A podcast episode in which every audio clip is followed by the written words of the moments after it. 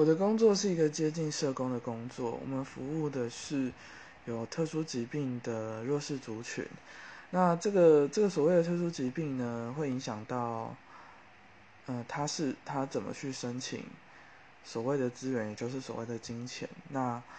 呃，所以我们要对这个疾病非常的了解，然后要知道怎么应对有这个疾病的人。然后我们的工作上会遇到一些真正可怜的人，也会遇到一些。